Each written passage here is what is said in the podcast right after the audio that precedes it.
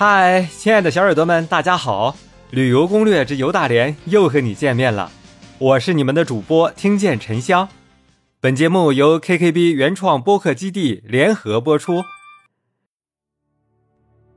亲爱的小耳朵们，这一期啊，咱们还是继续回顾白玉山塔的历史沿革。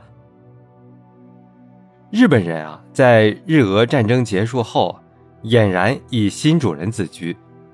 把白玉山南麓的原沙俄关东军副司令官邸改建成为关东都督长官官邸，它实际上是一座策划侵华阴谋的桥头堡和大本营。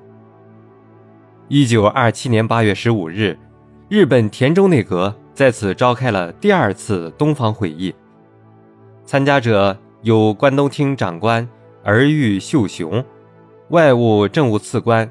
森格驻华公使方泽、奉天总领事吉田、关东军司令官武藤信义等。会上为贯彻臭名昭著的田宗奏折为宗旨，继续炮制了详细的侵占东北、进一步扩展灭亡中国的罪恶计划。与此同时啊，日本统治者更不放弃享乐的机会，又在关东长官官邸附近。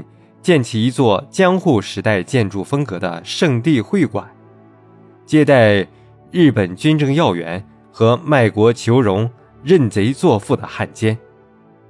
每年在樱花盛开时，还举行大规模的赏樱会，搂着妖艳的东洋歌妓，纵情欢乐，仿佛这里是他们的故乡或富士山路。为了炫耀天皇神威。日本当局通过大阪旅行俱乐部组织旅顺战绩旅游，开辟了白玉山等三条旅游路线。一九二九年，在白玉山盘山公路上竖起醒目的石刻旅游指路标注，并出卖和兜售各国军国主义色彩的旅游案内、纪念写真贴以及旅游工艺品等。还把一门缴获清军购自德国1881年铸造的210毫米加农炮，置于白玉山中部供人参观，以显示日军的赫赫战功。同时，还建立了半官方性质的旅游管理机构——旅顺观光协会，会址与办公地点就设在白玉山南路的圣地会馆内。白玉山。又是日本战绩旅游的重要景点，来自日本国内的游人如织。自1916年兴起到1937年七七事变前后最盛，至太平洋战争爆发后的1941年逐渐走向衰减。亲爱的小耳朵们，1945年旅顺解放后，将表中塔这个浸透了日本帝国主义毒液的名字改为白玉塔。一九八五年又改为白玉山塔，这座塔已经成为日俄侵占旅顺口的铁证。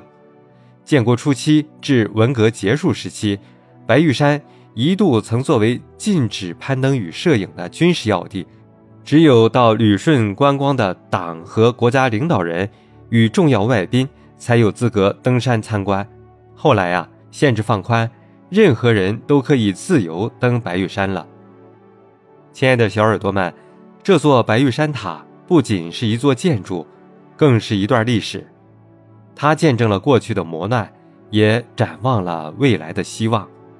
未来的世界需要我们珍惜和平，勇往直前，奋发图强。这座白玉山塔将会成为无数后辈前行的动力，让我们不忘初心，牢记使命。感谢收听本期节目，动动小手指点击订阅。精彩不容错过。